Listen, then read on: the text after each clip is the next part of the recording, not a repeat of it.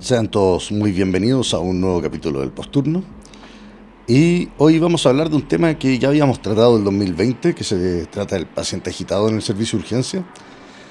Em, la idea de volver a tratarlo es básicamente porque han habido actualizaciones, eh, han habido cambios y han habido em, algunos lineamientos que nos han permitido ordenar un poco mejor el cómo manejar el tema de la agitación.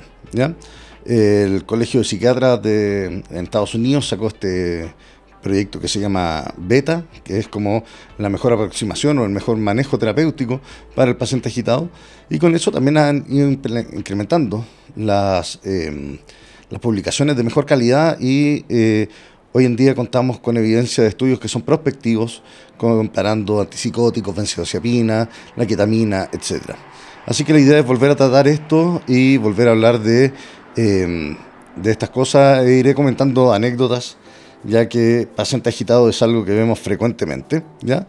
Eh, se dice que 2.6% de los pacientes van a ser agitados en la urgencia. Y la verdad es que en mi práctica yo creo que pueden ser un poco más. ¿ya? Em, de estos 2.6%, un 84% va a requerir restricción física y un 72% contención química. Ahora, lo primero que llama la atención de esto es que habitualmente nosotros estamos haciendo restricción física antes que ir a hacer la contención química y que muchas veces los dejamos restringidos solamente físicamente sin eh, eh, la, contención farmacológica, en el fondo química, como se dice. Y eso es un problema, ya que en el fondo la contención física debiera ser solamente una ventana de tiempo para que hagan efecto los medicamentos, ¿ya? Y no es un tratamiento definitivo. Ahora, también puede pasar que con la contención física haya pacientes que no estén tan fuera de, eh, sí, que estén agitados, pero que tengan algún nivel de insight y que sean capaces de replantearse un poco la actitud que están teniendo. Em, cuando nosotros vemos estos pacientes en la urgencia, eh, la primera pregunta que nos tenemos que hacer es qué es lo que está pasando con este paciente. ¿ya?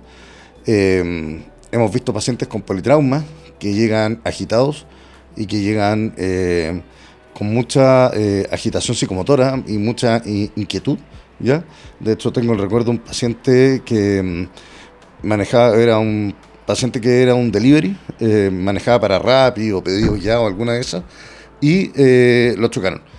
Y el paciente estaba tremendamente verborreico y mientras más bajaba la presión, más agitado, más ansioso y más ganas de irse tenía el paciente, ¿ya?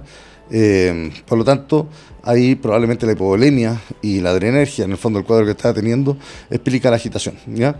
Otro ejemplo típico es el adulto mayor que llega agitado, que se peleó en la casa, que hizo un montón de cosas y eso termina haciendo que em, en el fondo nosotros nos veamos obligados a buscar focos infecciosos habitualmente.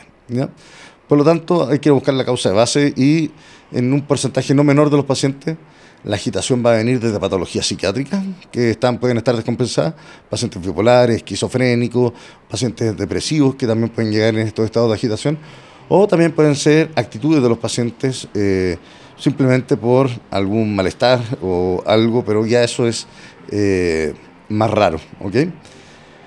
Eh, se plantean intervenciones no farmacológicas y hoy en día está de moda una cosa que se llama la desescalada o desescalamiento.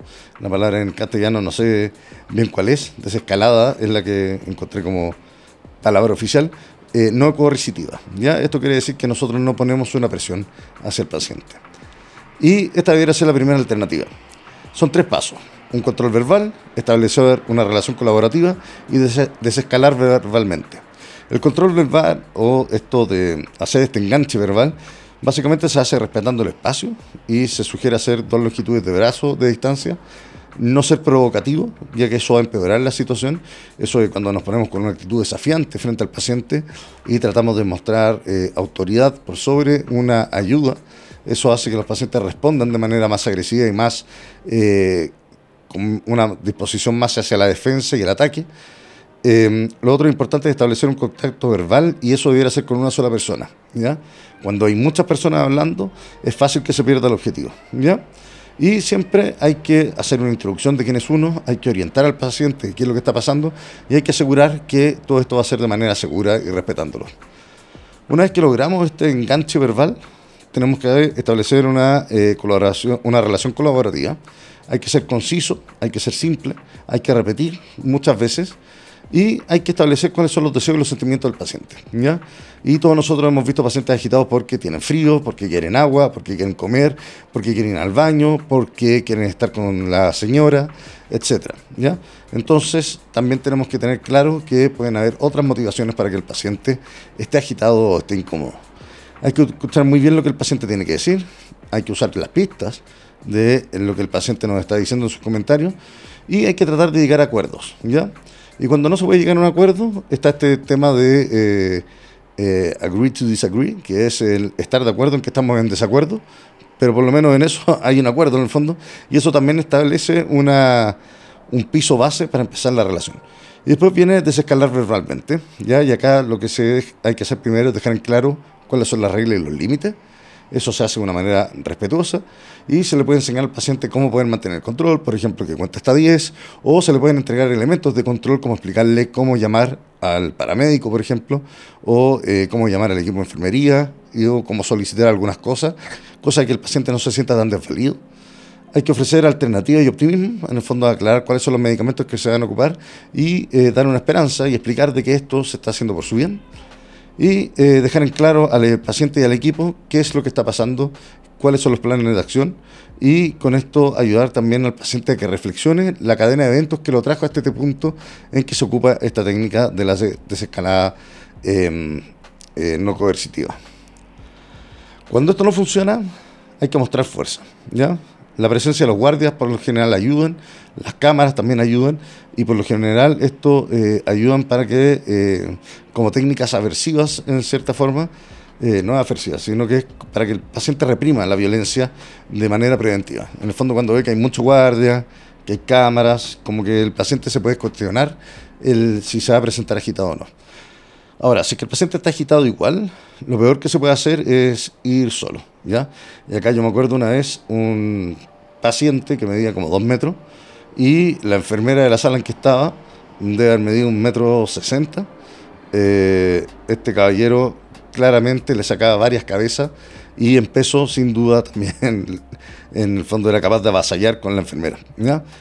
Eh, la peor técnica ahí y lo más inseguro para la enfermera hubiese sido ella sola ir a enfrentar al paciente y por lo tanto ahí uno trata de hacer fuerza en los números ¿ya? Y por lo general, ya cuando entran cuatro personas, cinco personas a una sala para hablar con alguien, eso es lo suficientemente eh, importante como para que el paciente decida no eh, elegir un acto violento versus a si es una enfermera que, eh, que es mucho menor en tamaño, en donde el paciente sabe que puede ejercer violencia de manera muy efectiva. ¿ya?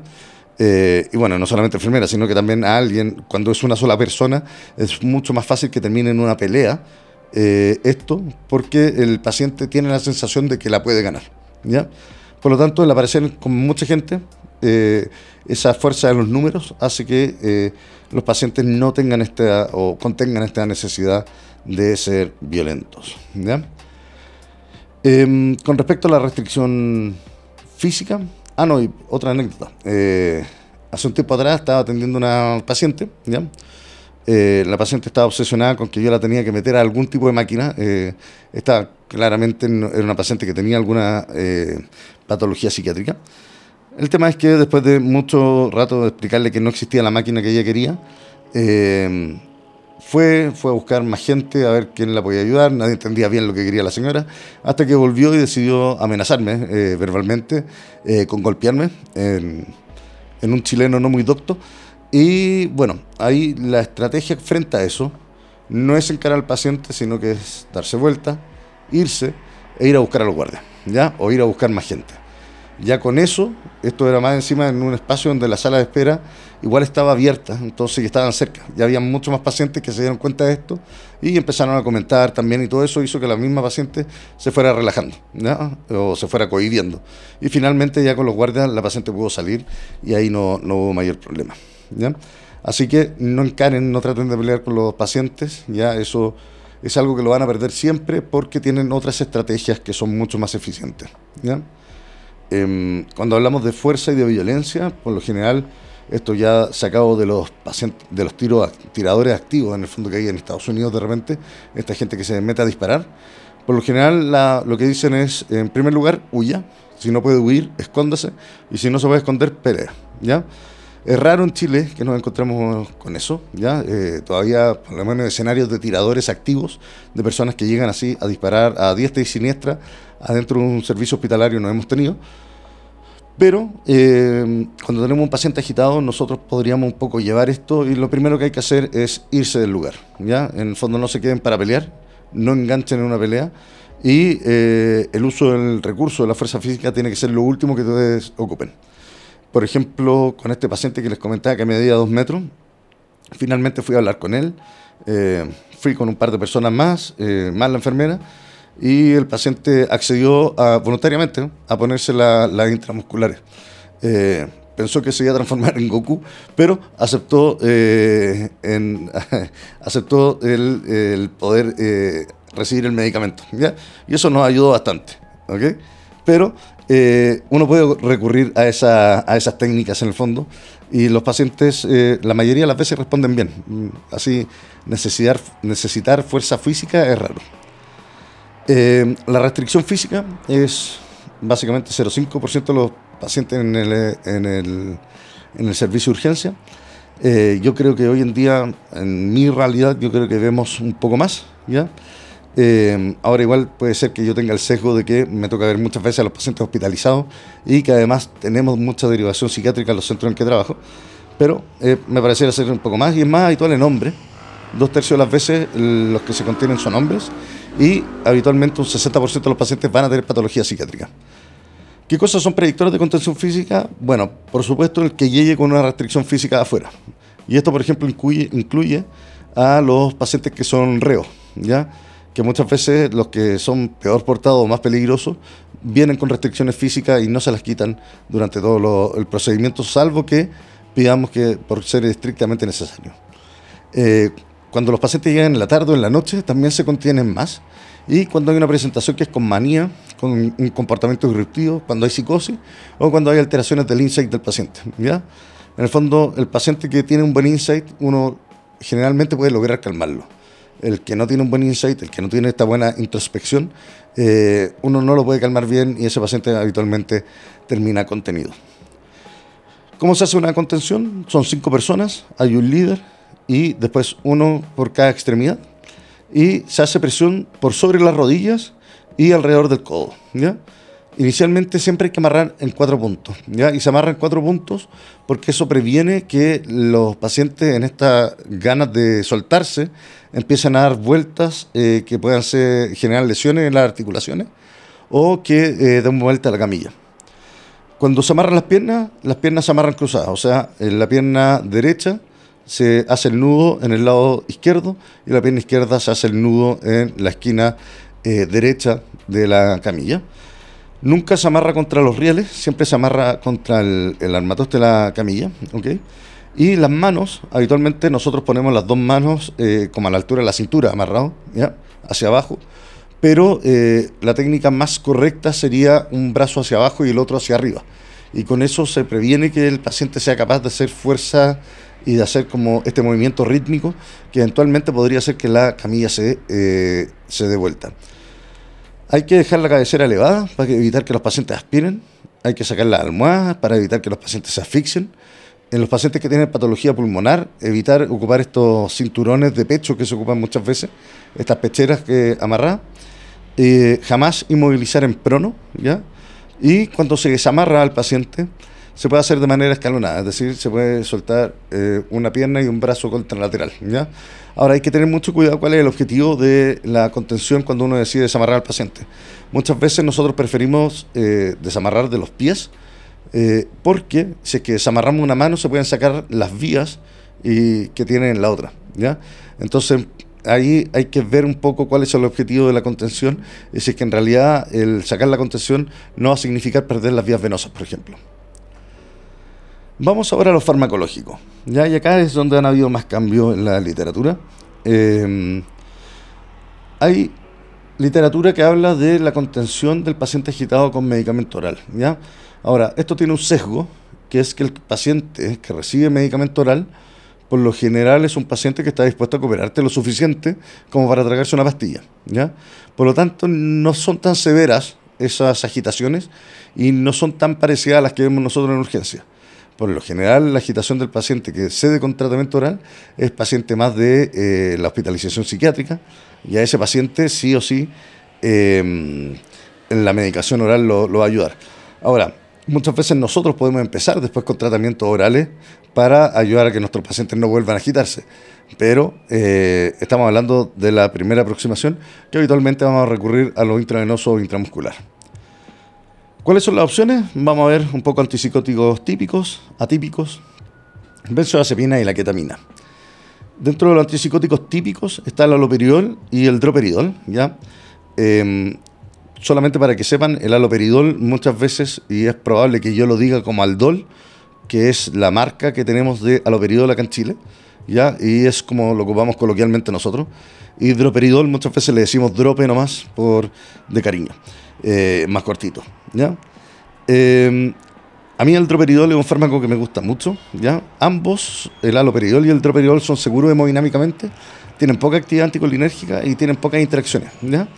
El efecto adverso que más se teme es la prolongación del QT. Ahora, hicimos ya un capítulo de droperidol y hemos visto que es bastante seguro, ya que esta prolongación del QT se veía en dosis bestiales y hoy en día hay revisiones que dicen que incluso 10 miligramos intramusculares eh, serían seguros en respecto a, las condiciones cardiovasculares.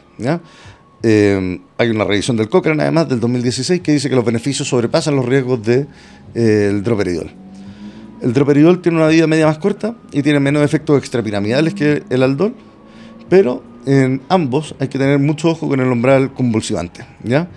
Pacientes que son epilépticos conocidos, que ustedes crean que pueden tener un umbral convulsivante bajo, el droperidol y el aloperidol pueden bajarlo aún más y eso puede gatillar una crisis convulsiva. ¿ya? También hay que evitarlo, como buenos antipsicóticos típicos, en el Parkinson, en el embarazo y la lactancia y en toxidromes eh, anticolinérgicos, ¿ya? Porque si bien tienen poca actividad anticolinérgica, la tienen. Eh, con respecto al embarazo y la lactancia vamos a hablar un poquito más adelante, ¿ya? Eh, con respecto a los antipsicóticos atípicos, acá los más son la ciprasidona, que no me ha tocado ver nunca, la olanzapina, la quetiapina y la risperidona, tienen menos efectos extrapiramidales, son menos sedantes, pero también tienen menos rol en el paciente con esta agitación indiferenciada. En el paciente con agitación indiferenciada se ha visto que eh, la olanzapina y la risperidona pueden aumentar la mortalidad en adultos mayores. Entonces lo que uno debe tener ojo es en qué paciente lo vamos a ocupar. Y habitualmente se ocupa en el paciente que tiene una patología psiquiátrica y es joven. ¿ya? Eh, no tenemos olanzapina, ni ciprasidona, ni risperidona intramuscular, eh, por lo menos en los lugares donde yo estoy, de acceso rápido. Eh, por lo tanto, no es algo que se ocupe tan frecuentemente. ¿ya? Pero sí el aldol y el droperidol, como dentro de la familia de los antipsicóticos. Ahora, los antipsicóticos atípicos, sí muchas veces los dejamos ya para cuando nosotros tenemos que dejar indicaciones de mantención en el fondo de nuestros pacientes. La benzodiazepina es la droga de elección en toda agitación indiferenciada. Hay que tener ojo porque si es que se ocupa mucho puede generar una sedación excesiva al punto de perder la vía aérea. Y también existe un grupo de personajes, sobre todo que son adultos mayores, que pueden hacer esta reacción paradojal y esto puede representar más o menos al 1% de la población. Eh, cuando comparamos, el midazolam es mucho más rápido que el lorazepam, pero también tiene una recuperación más rápida. En el fondo, logro sedación antes, pero dura menos. Eh, y por lo tanto va a necesitar otro fármaco para poder mantener la sedación. Finalmente tenemos la ketamina, ¿ya? que puede usarse eh, inicialmente o para mantener la sedación. Muchas veces nosotros ocupamos ketamina para que el paciente salga de esta agitación eh, inicial y em, ya cuando logramos hacer que el paciente baje y esté más tranquilo, le podemos poner una bomba de ketamina para que el paciente se mantenga sedado. Ahora, esto significa que debemos monitorizar adecuadamente al paciente, porque tiene algunos efectos cardiovasculares que son importantes, como la taquicardia, la hipertensión y además pueden presentar laringoespasmo y también es sabido que provocan esta como cialorrea, esta hipersalivación. ¿ya?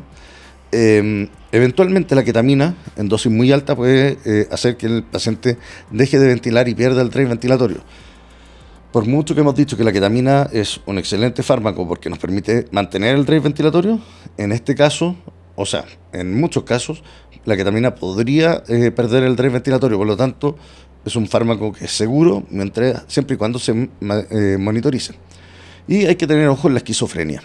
Eh, los pacientes con esquizofrenia eh, pueden tener más reacciones adversas del tipo delirio, ¿ya? y eso sin duda es muy nocivo para el paciente. Pueden tener alucinaciones y pesadillas que pueden ser terribles. ¿ya? ahora, si es que no tenemos ningún otro recurso para manejar la, la agitación, la ketamina es segura, ¿ya? no es como que esté contraindicada absolutamente. En el fondo uno podría usarla, pero uno debería tratar de usar algún otro fármaco y la ketamina quedar solamente como un plan B en caso que no funcione lo otro. Veamos un poco la farmacología de cada uno de estos. ¿ya? El aloperidol se puede dar por vía oral, intramuscular o intravenosa. La dosis habitual intramuscular o intravenosa es 5 a 10 miligramos. Eh, empieza a tener efecto a los 10 minutos y puede durar 4 o 6 horas. El droperidol se deja en dosis de 1.25 a 2.5 intramuscular o intravenoso. Puede tener eh, efecto a los 3-5 minutos y eh, dura 2 a 4 horas. Eh, con respecto a las dosis de droperidol, incluso se puede dejar hasta 5 miligramos, siendo todavía seguro, sobre todo desde el punto de vista, o sea, cuando sea por vía intramuscular. pero la mayoría de los estudios están hechos con dosis de hasta 2.5 y por eso esa es la recomendación de seguridad de hoy en día. Los antipsicóticos atípicos, eh, los lanzapina, 5 a 10 miligramos intramuscular, eh, se demora 10 a 30 minutos y puede durar 6 a 8 horas. La risperidona, no hay otra presentación que no sea bioral y empieza a hacer efecto 30 a 120 minutos y puede durar 4 eh, a 6 horas. Y em, la ciprasidona, eh, nada, día 20 miligramos intramuscular, se demora 15 a 30 minutos y puede durar 6 a 8 horas. Las benzodiazepinas, acá las que se revisan son dos básicamente, el lorazepam y el miazolam. El lorazepam 1 a 2 miligramos intramuscular o intravenoso y se demora 15 a 30 minutos en empezar a tener efecto y dura 2 a 6 horas. Y el miazolam se ocupa intramuscular o intravenoso, se ocupan 2 a 5 miligramos y se eh, demora 2 a 10 minutos, 2 a 10 minutos intramuscular y puede durar 30 a 90 minutos. Finalmente la ketamina, la ketamina acuérdense que tiene dos dosis, uno de intramuscular que es 4 a 5 miligramos por kilo intramuscular y la otra que es 1 a 2 miligramos por kilo intravenoso y el efecto empieza a tener efecto de manera intramuscular a los 2-4 minutos y al intravenoso al minuto, 2 minutos ya tiene el efecto máximo y puede durar 5 a 30 minutos. ¿ya? Entonces ahora viene la pregunta ¿qué uso? Y acá hay varias escuelas, hay varias técnicas y va a depender un poco del conocimiento que tengamos nosotros, la disponibilidad de recursos que tengamos y eh, se pueden ocupar diferentes combinaciones. Una de las cosas que se puede hacer es ocupar un antipsicótico solo, ¿ya? Eh, lo otro que se puede hacer es ocupar antipsicótico más una benzodiazepina. Se puede ocupar una benzodiazepina sola o se puede ocupar ketamina, ¿ya?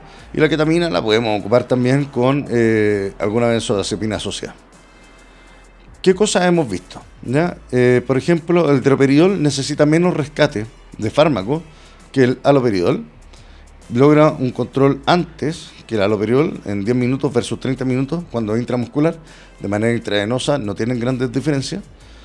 Y em, cuando nosotros damos droperidol, el paciente queda lo suficientemente sedado, mientras que con el aloperidol el paciente necesita más sedación. ¿ya? En el fondo, nosotros con el paciente agitado también queremos que se mantenga tranquilo y no solamente apagar la agitación. ¿ya?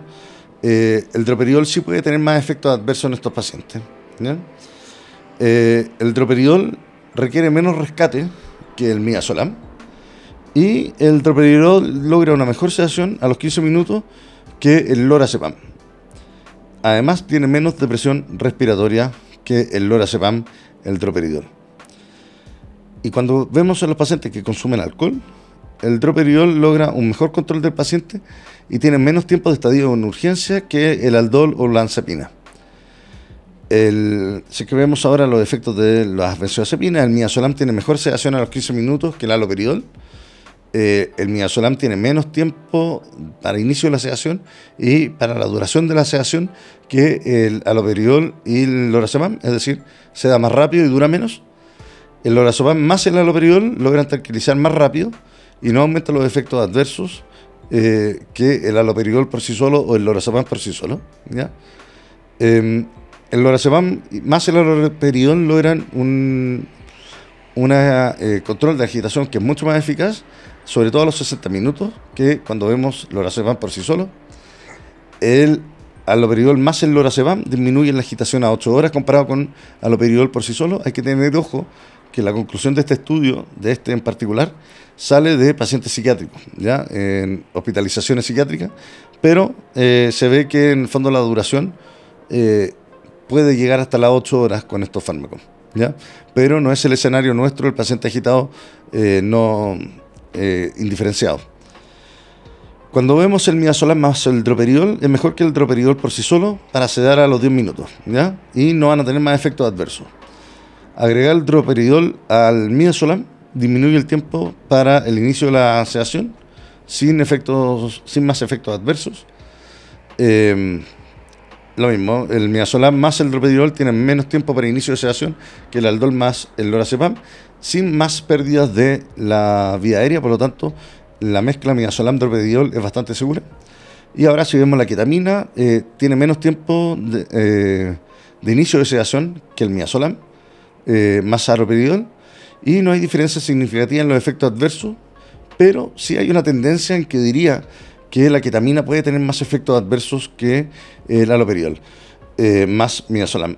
Cuando se vieron los efectos adversos, se vieron que la ketamina podía tener un 12% de efectos adversos y eh, el aldol con midazolam tenían como un 5% de efectos adversos. ¿ya? El tema es que llevaban 8, 80 pacientes reclutados en ese momento eh, y no lograron una diferencia significativa. ¿Cuál fue el problema? El problema fue que llegó el COVID y se acabó el estudio. Entonces, eh, no logra ser concluyente con respecto a que la ketamina sí va a tener más efectos adversos que el midazolam más el aloperidol, eh, y probablemente si es que el estudio se hubiese mantenido en el tiempo, sí lo hubiésemos podido ver. Em, cuando vemos la ketamina va a ser más rápido que el, el más el lorazepam, y acá no va a tener tantos efectos adversos. Y eh, la ketamina se da más rápido que el aloperidol, pero con más tasa de intubación. Y acá ya empieza a haber eh, muchas cosas que empiezan a confundir todos estos cuadros.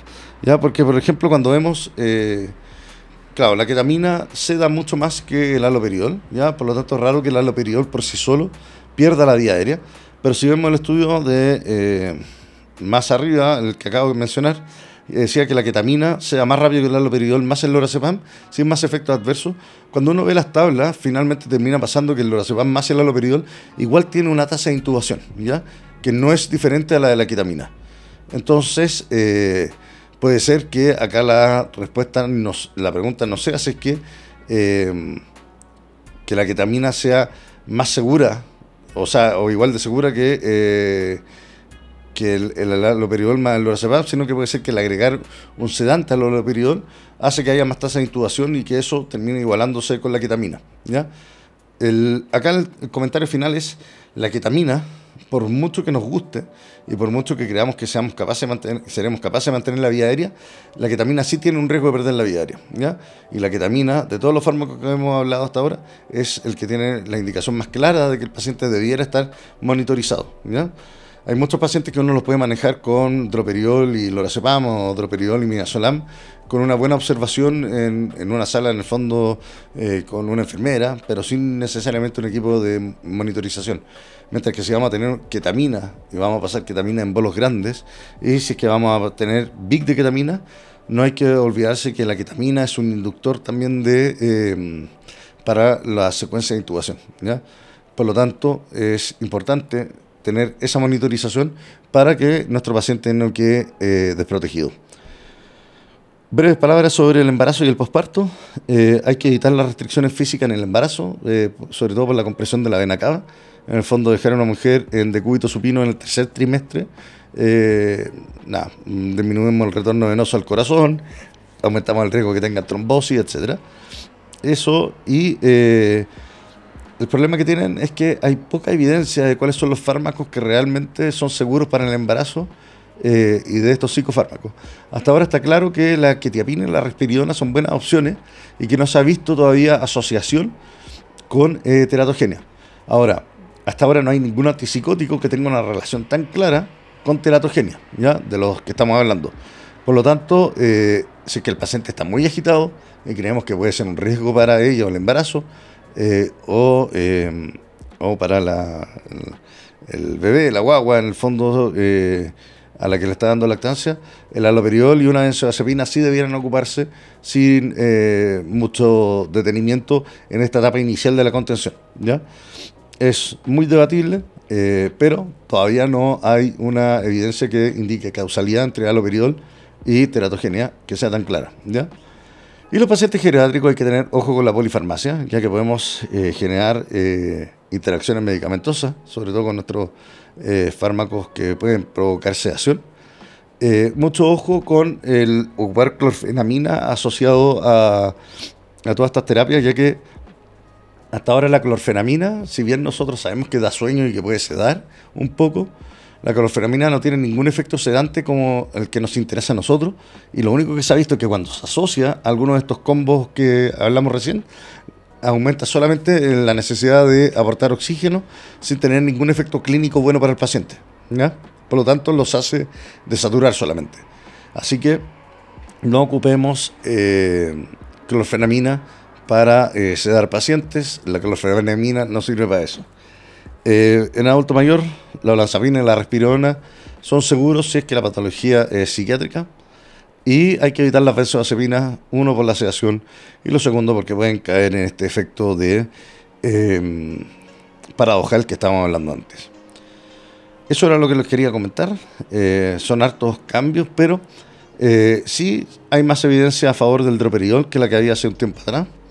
el miazolam y el lorazepam siguen siendo las, las benzodiazepinas de elección, ¿ya? Eh, mi opinión es que siempre la terapia combinada de un antipsicótico con una benzodiazepina es mejor que eh, cada uno por sí solo, ¿ya? y eso lo demuestra la, evidencia hoy en día.